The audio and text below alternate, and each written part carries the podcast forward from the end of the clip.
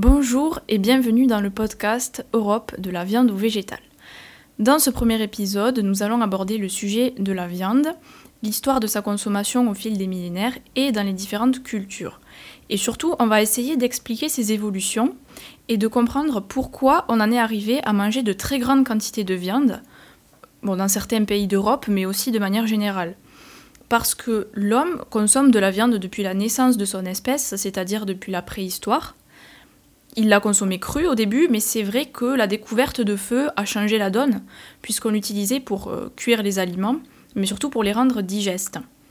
Et d'ailleurs, à côté des premiers foyers domestiques, donc euh, pour cuire euh, des aliments, qui remontent à 500 000 ans environ, on a retrouvé des traces d'aliments cuits et notamment de la viande grillée parce qu'évidemment, la viande est plus digeste cuite que crue, euh, déjà d'une part parce que les germes et les bactéries sont éliminés, et d'autre part parce que les tissus sont attendris.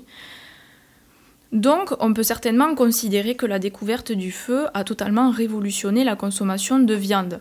En fait, si on remonte aux origines, euh, c'était la première étape, ça a ouvert la voie à une consommation de plus en plus importante.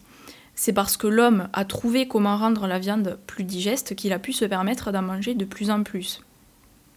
Ensuite, on va faire un saut dans le temps jusqu'à l'époque de la Rome antique, donc à partir du 8e siècle avant Jésus-Christ, où apparaissent les origines de ce qu'on appelle aujourd'hui la diète méditerranéenne, qui est d'ailleurs inscrite au patrimoine culturel immatériel de l'humanité, de l'UNESCO, et qui est basée sur le trio pain, vin, huile, et qui est aussi constitué de beaucoup de céréales, de fruits et des légumes, un peu de fromage et de poisson, et vraiment peu de viande parce que euh, voilà, la viande n'était pas réservée à tous et on en mangeait rarement.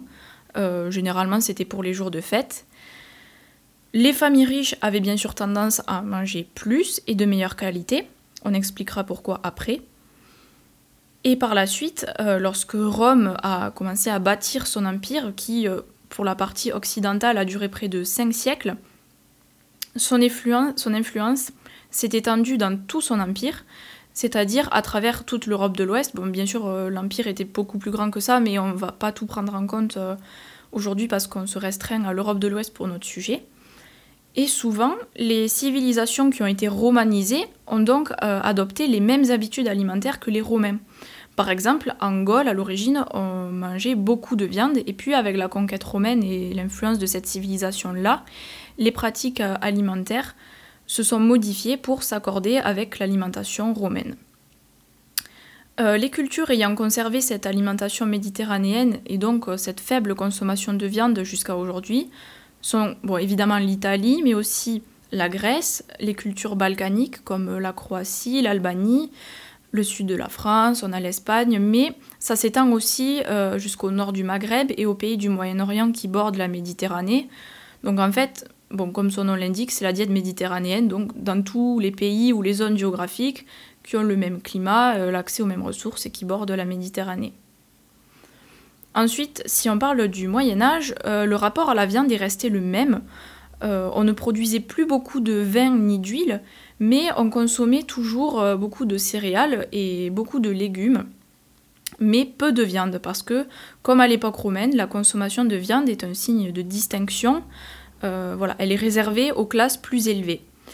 Pour illustrer la fonction de hiérarchisation sociale de la viande, on peut citer le village français de Colletière, qui était habité par des chevaliers qui se nourrissaient de céréales, de noix, de poissons et aussi de viande, certes, mais dans ce village, on a surtout retrouvé des restes de viande de bovins, de caprins, donc de moutons, et de porc, mais on a retrouvé peu de gibier parce que cette catégorie de viande en particulier était réservée aux personnes avec un statut plus élevé. Et en effet, pour citer Frédéric Audouin-Rousseau, en dépit d'une certaine image de la table médiévale où le gibier prend large part, ces trois espèces, donc le bœuf, le porc et le mouton, constituent à elles seules 66 à 99% des restes d'animaux consommés retrouvés sur les sites médiévaux, du 7e au 13e siècle, elle forme la triade de base de l'alimentation carnée, antique ou médiévale, quel que soit le pays d'Europe ou le milieu social concerné. La volaille et le gibier occupent donc une place très secondaire. Généralement, ils compensent des manques de cheptel, donc de bovins, de caprinés, etc. parce que justement, à partir du XIVe siècle, il y a un tournant dans la consommation de viande, car les proportions consommées de ces trois espèces deviennent assez instables, avec des phases de chute de consommation de cheptel, de hausse, puis une nouvelle baisse au cours des temps modernes, etc. Cependant, vous allez voir que les différences de consommation de viande sont visibles non seulement à une échelle temporelle, mais aussi spatiale. En termes de répartition géographique, du coup, on peut remarquer des différences entre les régions de l'Europe. Par exemple, le sud de l'Europe, comme l'Espagne et l'Italie, est dominé par les élevages ovins, c'est-à-dire qu'on y consomme surtout des caprinés, des caprins, donc des moutons. A l'inverse, au nord de l'Europe, euh, comme aux Pays-Bas ou en Suède et au centre, par exemple en Hongrie et en Tchécoslovaquie, on a surtout des élevages bovins. Et puis en France et en Allemagne, on mange beaucoup de porc, notamment chez les seigneurs au Moyen Âge. Donc c'est intéressant de voir ces contrastes assez marqués au sein de l'Europe et on peut se demander à quoi ils sont dus ces contrastes. Alors bien sûr, le premier facteur décisif, c'est l'espace disponible et les conditions climatiques. Par exemple, les régions où on consomme beaucoup de bovins sont souvent celles où il y a beaucoup de grands pâturages disponibles et des températures pas trop chaudes, alors que les ovins, euh, lorsqu'on les élève pour les manger, s'adaptent plutôt dans les régions au temps chaud. Et puis ensuite, les préférences jouent aussi un rôle. Par exemple, les Gaulois aimaient beaucoup le porc, euh, les Romains aimaient beaucoup l'agneau, mais ils aimaient aussi le porc. Donc voilà. Les préférences sont différentes selon les régions et évidemment ça influence les élevages pratiqués dans ces régions. Un dernier critère important et déterminant pour la consommation de viande, c'est la symbolique de celle-ci, la symbolique des différentes sortes de viande, et c'est ce qu'on va aborder tout de suite. C'est la partie la plus intéressante pourquoi la viande était destinée aux plus riches.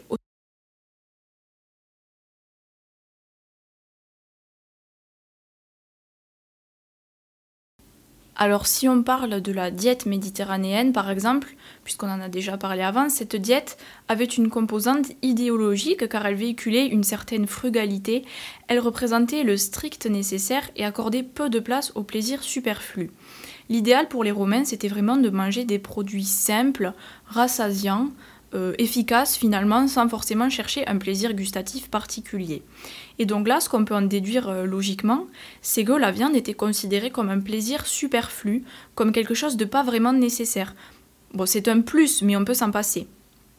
Pourtant, en tout cas en Europe de l'Ouest, la viande est censée avoir un rôle important pour la santé et surtout, elle a toujours été synonyme de force. C'est pour ça qu'au Moyen Âge, dans l'éthique aristocratique ou noble, ceux qui ont du pouvoir doivent manger beaucoup et ils doivent manger bien. C'est un symbole de classe sociale élevée, de la société des forts, de dignité et donc de pouvoir. Et évidemment, ils doivent manger surtout de la viande pour refléter cette force, cette vigueur, cette capacité de combattre et surtout de commander. D'ailleurs, il y a aussi une hiérarchie des viandes. Il y a le sang noir, le gibier, et le sang rouge, le bœuf, qui sont destinés aux hommes robustes, au sang fort. Et puis, il y a la viande blanche, la volaille, pour les enfants ou les convalescents, car la digestion est plus simple, et aussi certainement car l'animal en question a plus ou moins de caractère et de puissance. En fait, il y a cette croyance qu'en mangeant un animal, on s'approprie ses caractéristiques. Voilà pourquoi, quand on fait la moyenne des viandes consommées au Moyen Âge, c'est quand même le bœuf qui arrive en première position, malgré les préférences que j'ai évoquées tout à l'heure. Parce que la viande, c'est la force, mais la viande de bœuf, ça représente la force suprême. Et à cette époque-là, une personne de rang social élevé qui ne mange pas de viande, ou peu, c'est vu comme aberrant. Finalement, comme l'a très bien écrit Massimo Montanari, la consommation de viande, c'est l'image alimentaire d'une violence qui faisait partie de leur culture, donc de la culture du Moyen Âge. Alors pourquoi une violence? Déjà parce que le Moyen Âge, c'est les croisades, c'est les chasses aux sorcières, c'est la torture, en fait c'est l'ère de la violence par, excellence, mais aussi parce que l'abattage d'un animal, malgré toutes les protestations que peuvent faire les gens, c'est un processus incontestablement barbare, et c'est d'ailleurs pour ça que plus les siècles ont passé, plus le but c'était que l'aliment final, celui qu'on mange, soit aussi éloigné que possible de la bête entière, et surtout de l'horreur qu'on lui a fait subir. Parce que Soyons honnêtes, l'époque où on mettait des cochons entiers sur la table, elle est révolue, et depuis longtemps. Quand on tape Moyen Âge viande dans le moteur de recherche, on tombe sur un foisonnement d'illustrations, de dessins euh, authentiques, hein, euh, qui représentent des carcasses entières, des animaux entiers qu'on fait rôtir à la broche. Vraiment, ce n'est que ça. Et ça, maintenant, c'est terminé. Si on prend par exemple les escalopes ou les merguez, ce n'est pas le même registre de violence visuelle. Et donc surtout, ça permet d'oublier ce qu'on est en train de manger, de se défausser de sa culpabilité euh, quand on se sent coupable, et ça explique surtout pourquoi on en mange de plus en plus. Et là, on peut citer l'auteur Châtillon-Plessis qui disait en masquant par d'ingénieux décors ou de savants procédés de cuisson l'aspect cruel des viandes dépecées, l'art de la cuisine contribue certainement à l'adoucissement des mœurs.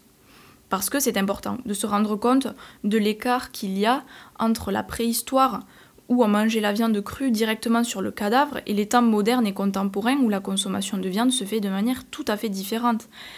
Par exemple, quelqu'un qui mange un bœuf bourguignon ne sera pas considéré, bon, par la plupart, comme une personne cruelle.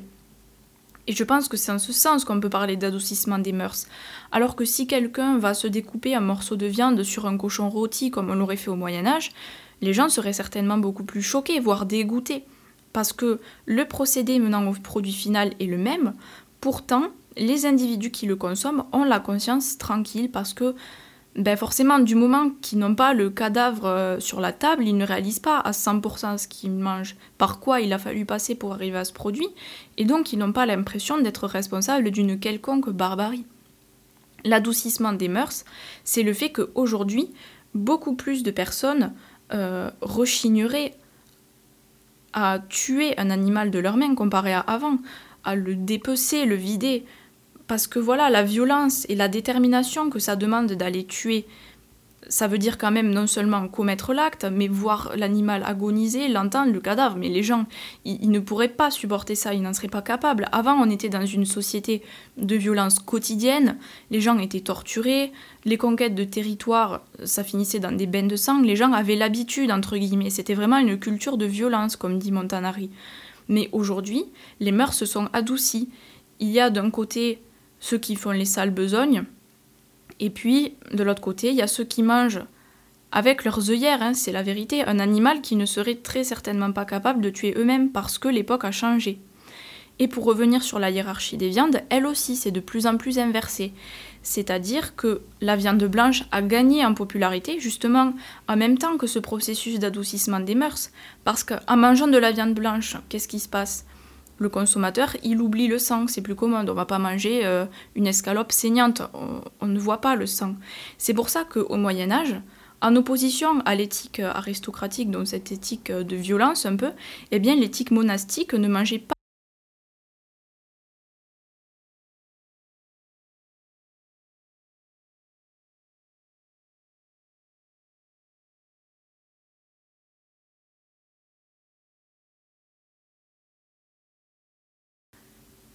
Cette hausse de la consommation de viande, liée très paradoxalement à ce qu'on appelle l'adoucissement des mœurs, est particulièrement visible au 19e et 20e siècle, et ce dans tous les pays européens.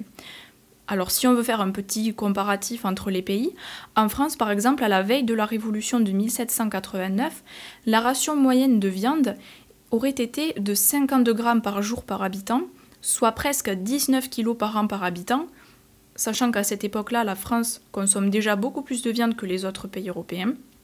Elle a beaucoup d'avance. Et en 1985, cette valeur atteint 100 kg par an par habitant, donc ça a été multiplié par 5. En Allemagne, l'augmentation est plus tardive, mais elle est extrêmement rapide, puisque les habitants consommaient encore moins de 20 kg par an en 1855, donc autant que la France un siècle auparavant. Mais en 2015, le citoyen allemand consommait en moyenne quasiment 100 kg de viande par an, donc la France et l'Allemagne font incontestablement partie des pays européens mangeant le plus de viande. Et au contraire, les pays méditerranéens consomment relativement peu de viande.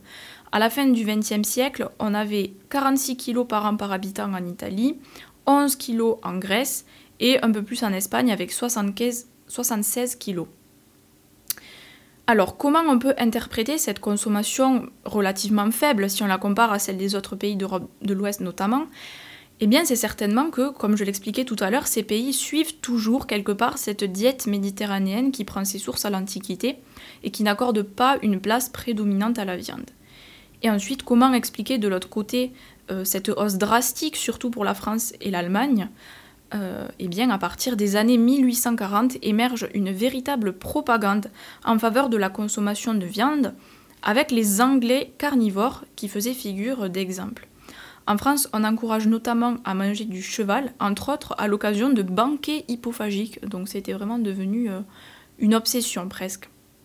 Mais bon, tout a une fin, et comme vous l'apprendrez dans le prochain épisode, cette tendance à la hausse de consommation de viande en a une aussi. Tout comme ce premier épisode du podcast qui est maintenant terminé, je vous remercie de votre écoute.